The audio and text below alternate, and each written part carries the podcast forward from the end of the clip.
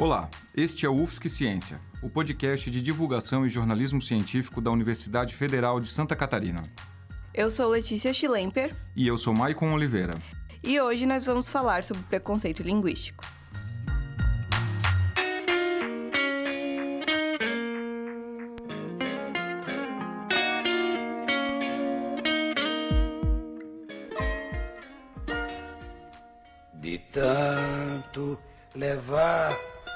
Frechada do teu olhar.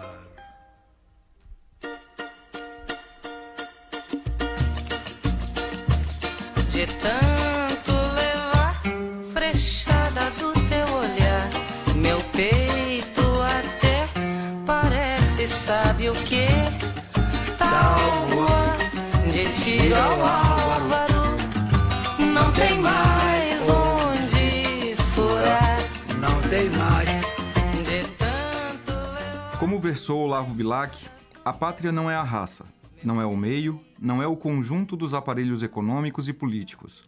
É o idioma criado ou herdado pelo povo. A língua é um organismo vivo que se constitui na sociedade a partir do uso e é reflexo da cultura, do comportamento e de quem nós somos.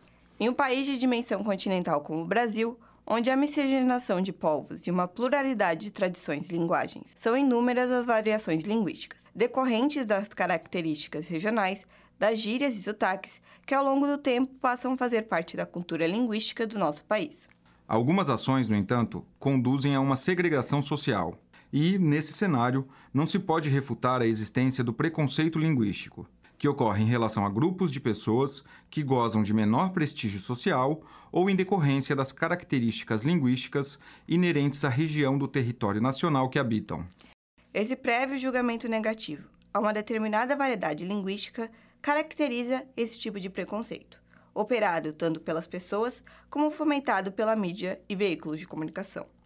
Por isso, para entender mais sobre o tema, o UFSC Ciência conversa hoje com três professores que atuam em diferentes áreas da universidade. Eles vão falar sobre a desigualdade linguística no Brasil, como o preconceito linguístico se manifesta na sociedade, que ações cotidianas perpetuam esse tipo de discriminação e como evoluir desse cenário.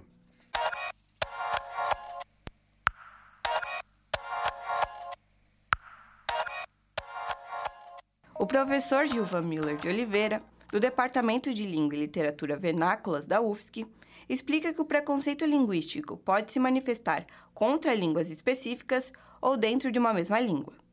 O docente, que é coordenador geral da Cátedra Unesco em Políticas Linguísticas para o Multilinguismo, descreve de que formas essa discriminação pode ser identificada socialmente.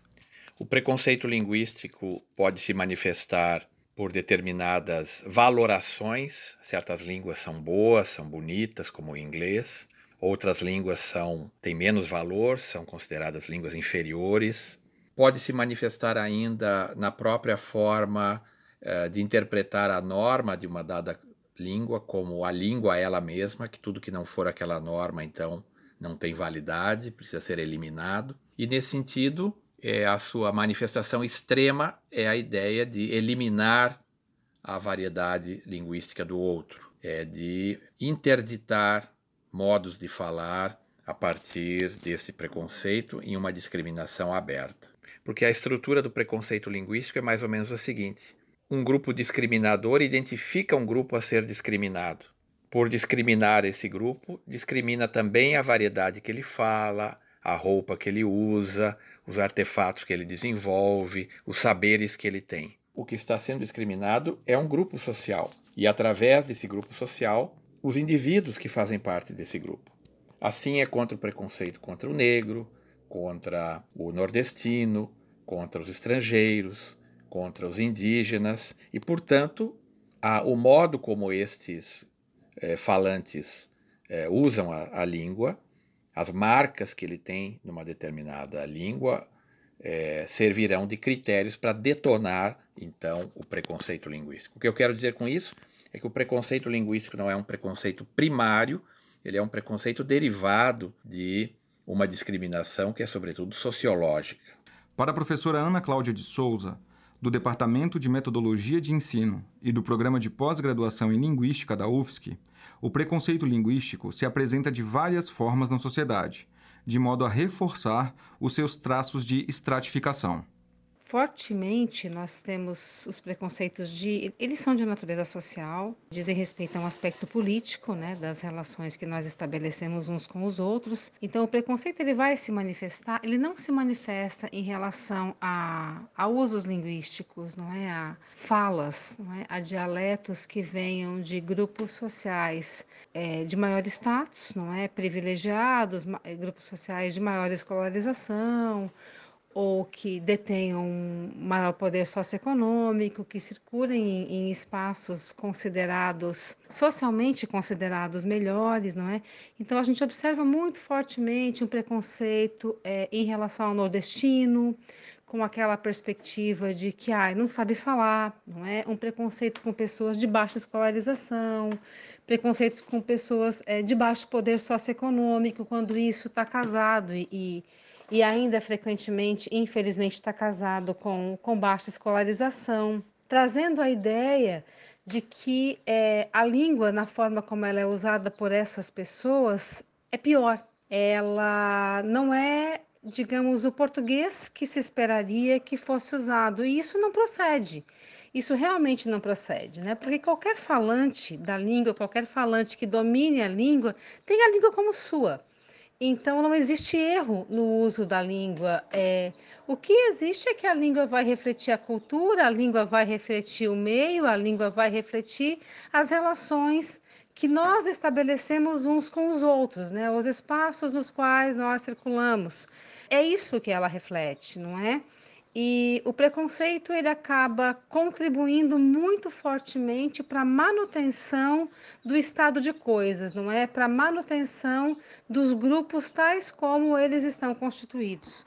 Como observa o professor Felício Wesley Margotti, docente do Departamento de Língua e Literatura Vernáculas e da pós-graduação em Linguística, essa percepção sobre a diferença no modo de falar do outro não é nova temos registro entre os gregos, né? a própria palavra dialeto, ela é original do, do grego, e havia percepção na Grécia de diferentes modos de falar. Né? Se comparava, por exemplo, falar de Atenas, o dialeto ateniense, com outros dialetos do território grego.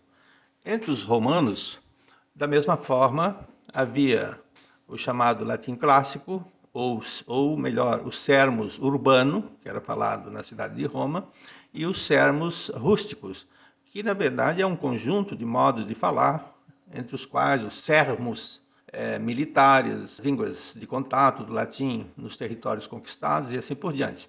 O professor explica que, historicamente, o menor prestígio de algumas variedades linguísticas tem a ver com o menor prestígio de seus usuários.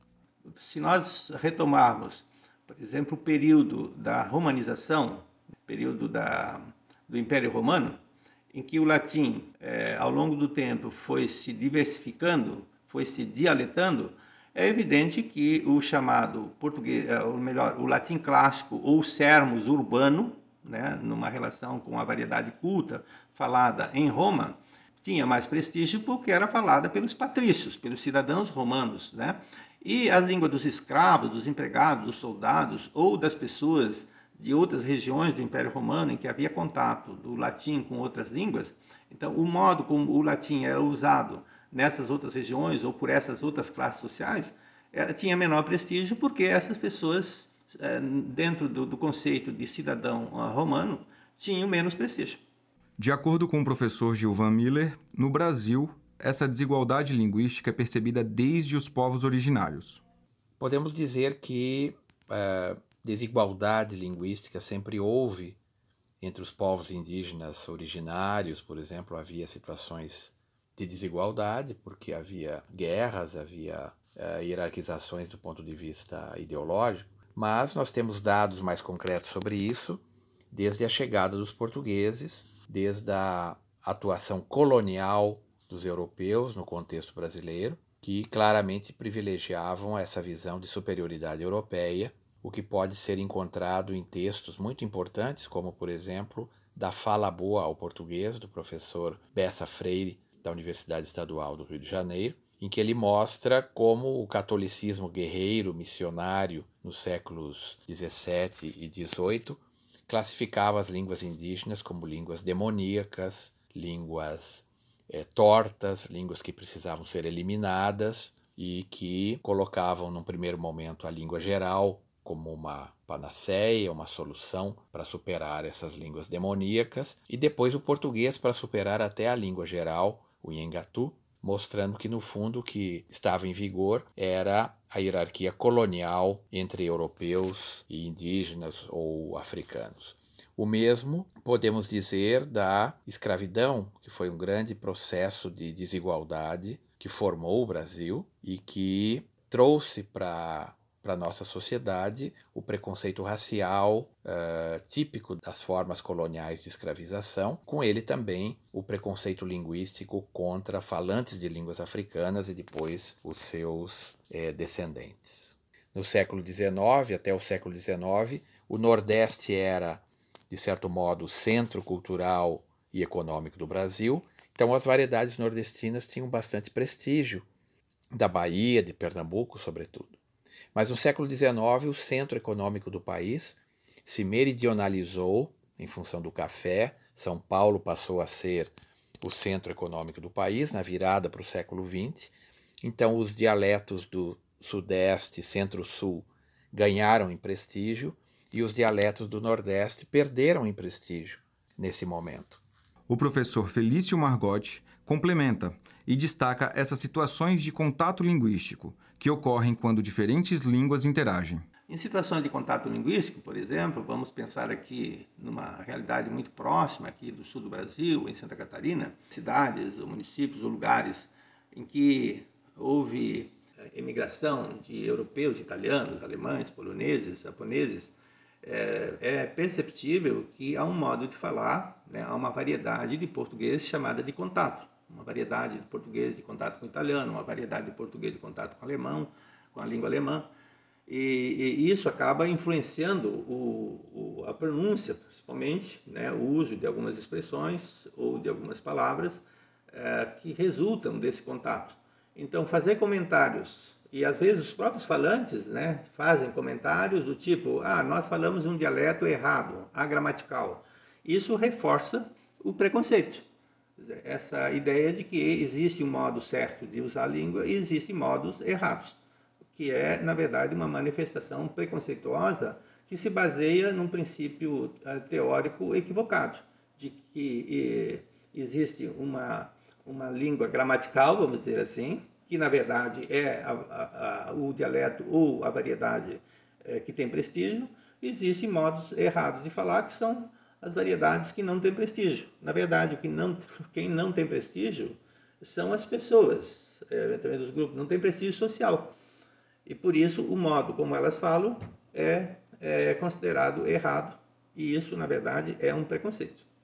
O professor Gilvan exemplifica que esse tipo de preconceito pode, inclusive, se manifestar dentro da sala de aula. Eu cresci na cidade de Blumenau e lá era muito comum as crianças fazerem gozação com aqueles que eram oriundos da zona rural e falavam com sotaque de colono. Então, isso desencadeava imediatamente uma série de chacotas que hoje nós chamaríamos de bullying. Por outro lado, eu me lembro de uma situação em Florianópolis que três professores de matemática de uma escola particular é, sofreram um abaixo assinado dos alunos que reclamaram dos professores de matemática porque eles falavam com sotaque nordestino. Então, o diretor da escola, muito progressista, em vez de demitir os professores porque eles falavam como nordestinos, imaginem, ele ofereceu aos professores uma fonoaudióloga para limpar o sotaque de nordestino dos professores. Então vejam que havia o preconceito dos alunos e depois havia um preconceito do próprio diretor que se manifestava de outra maneira, mas que não deixava de ser um preconceito linguístico. Então eu diria que as formas de violência simbólica e até física conectadas ao preconceito linguístico não são imperceptíveis.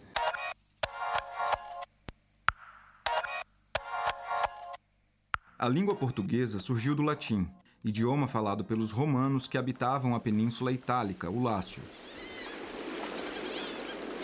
Por serem navegantes, esse povo utilizava da forma vulgar da língua para se comunicar. O português se originou dessa vertente. A transformação do latim para o português se deu por conta das inúmeras migrações entre continentes por volta do século III a.C. Nessa época, os romanos passaram a ocupar a Península Ibérica por meio de conquistas militares e estabelecer seus hábitos, estilos de vida e inclusive sua língua. O latim predominou em diversas regiões conquistadas pelo Império Romano. Posteriormente, foi substituído por dialetos, que deram origem ao francês, espanhol e italiano. O português apareceu somente no século XIII. Influenciado pelos dialetos árabes e pelo latim, o português arcaico foi falado até a primeira metade do século XVI. Mais tarde, se transformou em clássico e foi trazido para o Brasil no tempo das grandes navegações.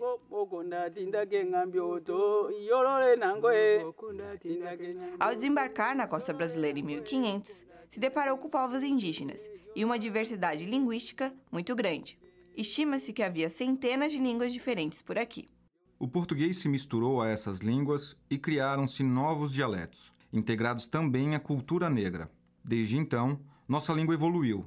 Foram acréscimos e supressões morfológicas, sintáticas e fonológicas. Mesmo atualmente, segue no processo de construção da sua identidade. E podemos, por isso, considerar o português uma língua de difícil aprendizado?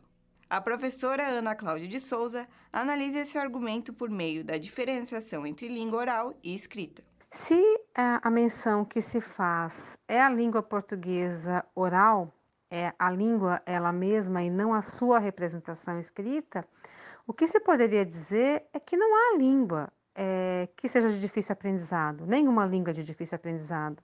As línguas são adquiridas num contexto em que elas ocorrem, elas são adquiridas por meio de uma interação social entre os falantes que usam aquela língua, usam uma determinada variedade daquela língua.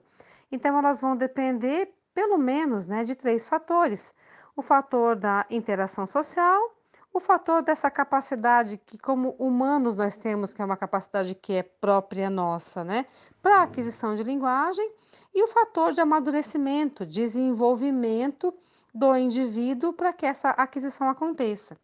Agora, se o que se está falando é de uma aprendizagem da modalidade secundária da língua portuguesa falada no Brasil, né?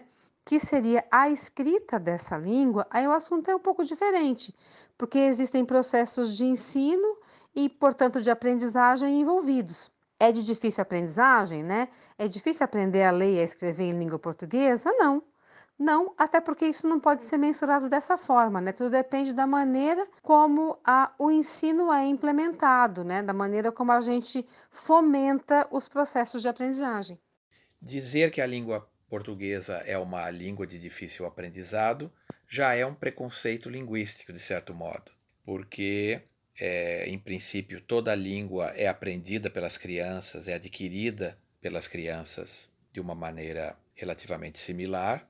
Em segundo lugar, porque ser difícil ou ser fácil no aprendizado do adulto tem relação com a língua de origem, tem relação com as condições de aprendizado, tem relação com o domínio de técnicas, como por exemplo a escrita. Então não podemos dizer que o português é uma língua mais difícil ou mais fácil do que outras, e quando isso é dito, em geral, era dito e às vezes continua sendo dito num ambiente de preconceito para dizer que é uma língua para poucos, é uma língua para sábios, é uma língua para inteligentes, que não é todo mundo que pode aprender a língua portuguesa, o que evidentemente não é verdade. O professor Felício Margotti corrobora e afirma que essa percepção tem origem na forma como a língua é ensinada.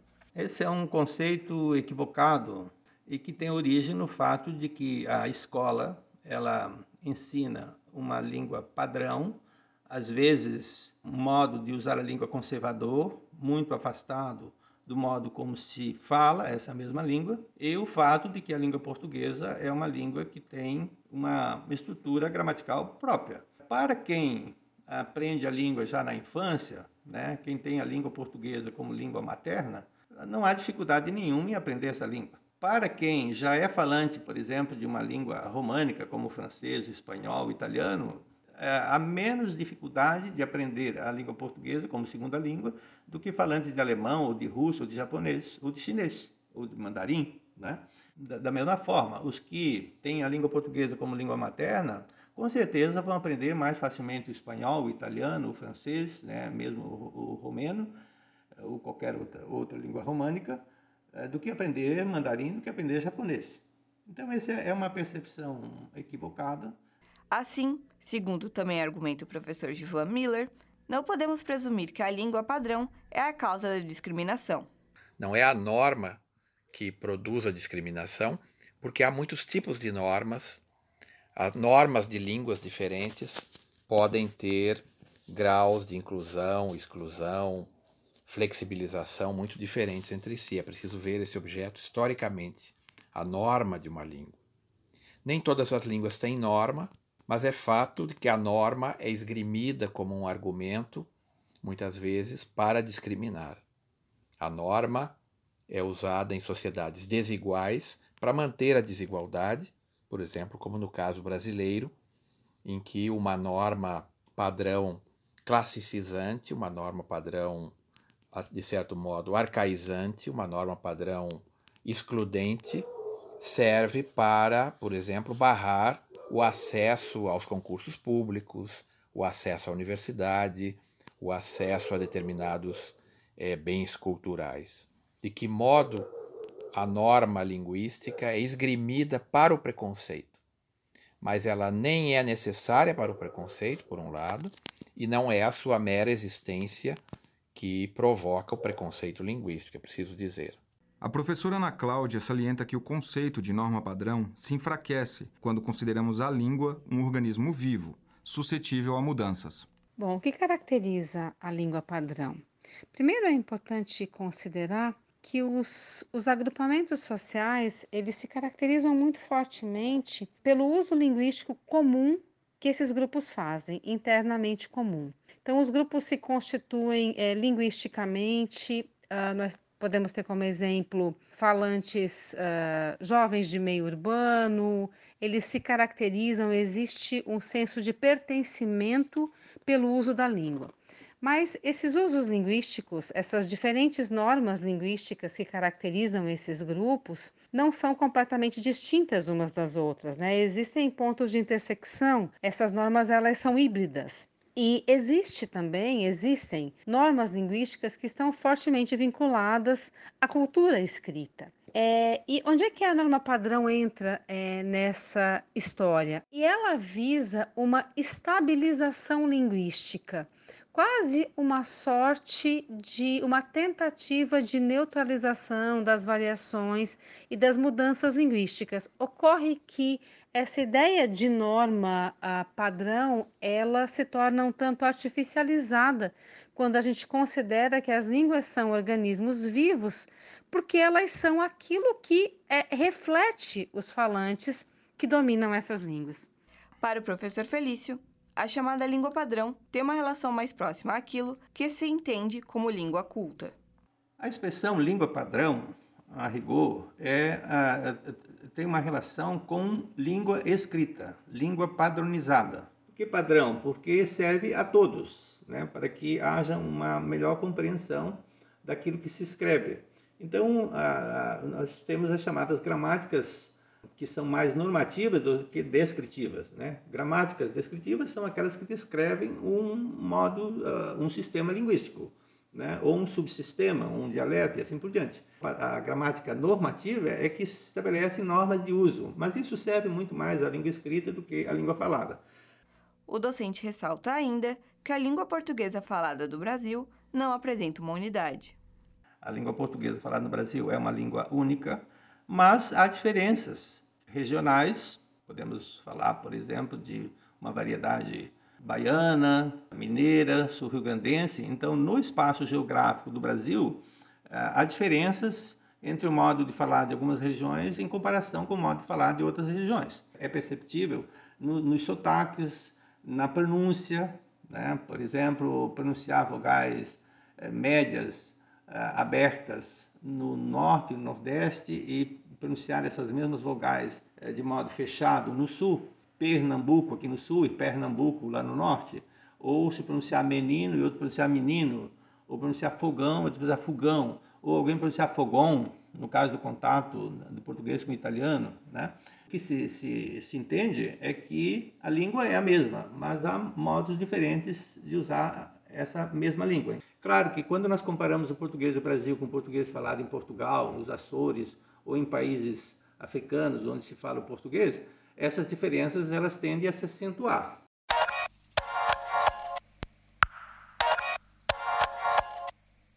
O preconceito linguístico pode ocorrer em todos os lugares, inclusive no ambiente escolar, uma vez que a escola tem entre os seus objetivos a responsabilidade de fazer com que as pessoas sejam competentes no uso da variedade considerada culta da língua padrão.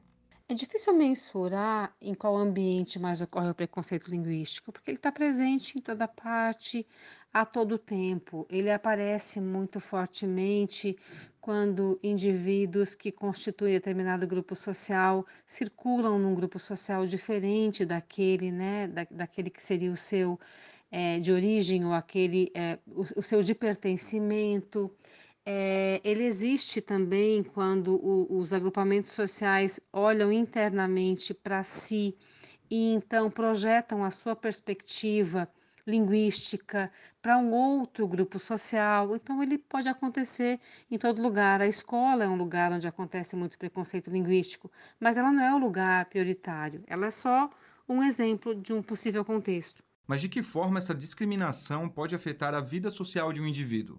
São muitas as formas como o preconceito linguístico pode afetar a vida de uma pessoa. Ele é um mecanismo de exclusão por meio da língua. Uma das funções dela é a integração, é a inclusão, é a possibilidade de interação entre as pessoas. O preconceito faz o caminho inverso. Ele coloca as pessoas do lado de fora do grupo, ele desagrega né, as pessoas ou os grupos a quem o preconceito é dirigido. Se a gente for pensar nos processos de aprendizagem nos, nos ambientes escolares, o preconceito ele pode obstruir a aprendizagem, porque ele pode provocar na pessoa um sentimento de não pertencimento, um sentimento de inferioridade, ele pode provocar silenciamento, o que é bastante grave. O professor Felício Margotti aponta situações nas quais a língua pode se tornar uma barreira para a inclusão. Sim, o preconceito linguístico, assim como qualquer outro preconceito, pode de alguma forma prejudicar uma pessoa, fazer com que essa pessoa seja excluída de algum bem ou de alguma vantagem social. Na busca por um emprego, durante a entrevista, se o candidato né, não conseguir interagir é, na variedade culta, né, dependendo do emprego, dependendo da vaga, que está sendo disponibilizado ou da função que esse candidato vier a exercer, né? se ele não consegue usar a variedade culta, né? ou se não consegue escrever, certamente esse sujeito vai ser preterido uh, por outros que, por outra pessoa que consegue fazer o uso da variedade ou da variedade de prestígio. Quando se tem a percepção de que falar diferente não é necessariamente falar errado, mas é falar uma variedade de prestígio, nós podemos transportar isso ou comparar essa situação com outras situações sociais, como o modo de se vestir, por exemplo, com a culinária e com uma série de outras práticas sociais. Se nós conseguirmos fazer com que a sociedade entenda que não a pessoa não é menos inteligente porque usa uma variedade que não tem prestígio, já é um ganho, já é um avanço. Gilvan Miller de Oliveira salienta ainda que o preconceito linguístico pode silenciar grupos sociais inteiros e ressalta como podemos evoluir deste cenário. O preconceito linguístico é utilizado para calar pessoas e grupos sociais. Portanto, me parece que esse é o principal efeito. O preconceito linguístico cala, deslegitima, silencia, impede a voz de grupos sociais inteiros, e é para isso que ele é utilizado pode é, cercear, circunscrever, limitar a vida social de uma pessoa, seu acesso a bens culturais, a instituições educacionais, a centros de pesquisa, a uma série de fatores da vida das pessoas, e é por isso que precisamos ter uma interpretação e uma estratégia de combate ao preconceito linguístico. No primeiro momento, eu diria que toda discriminação e todo preconceito devem ser criminalizados.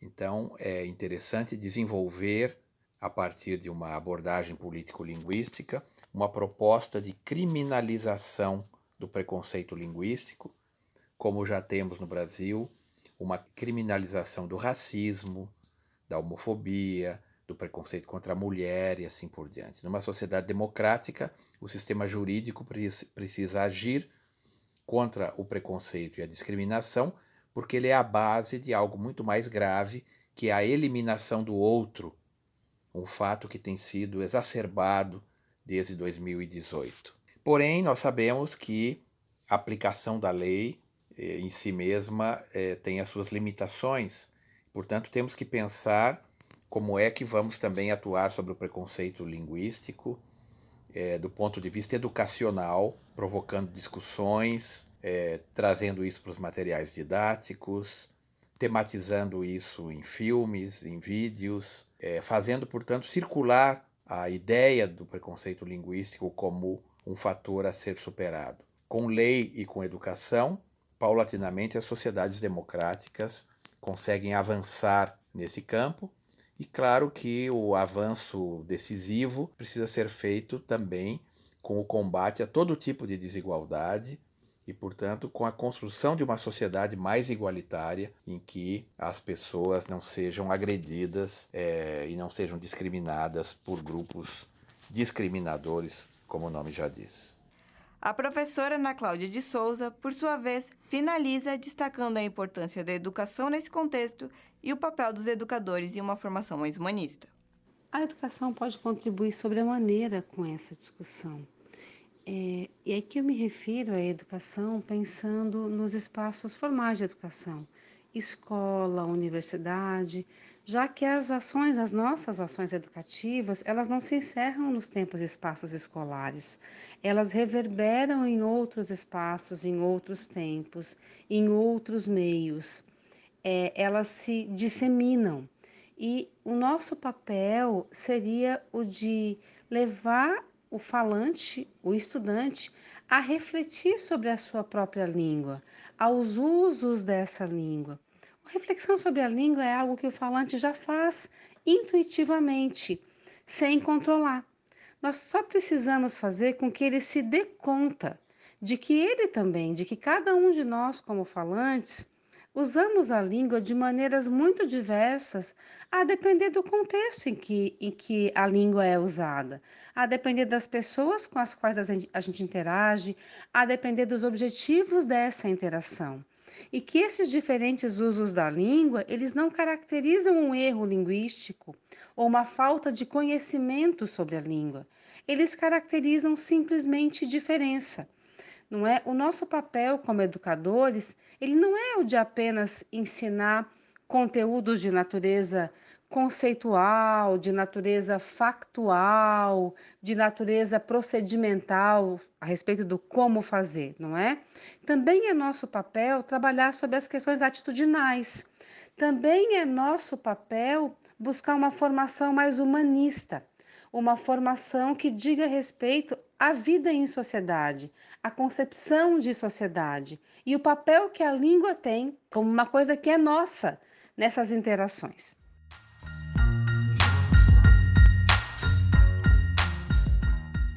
O UFSC Ciência é uma produção da Agência de Comunicação da Universidade Federal de Santa Catarina. Ana Cláudia de Souza, Felício Wesley Margotti e Gilvan Miller de Oliveira foram entrevistados por Maicon Oliveira.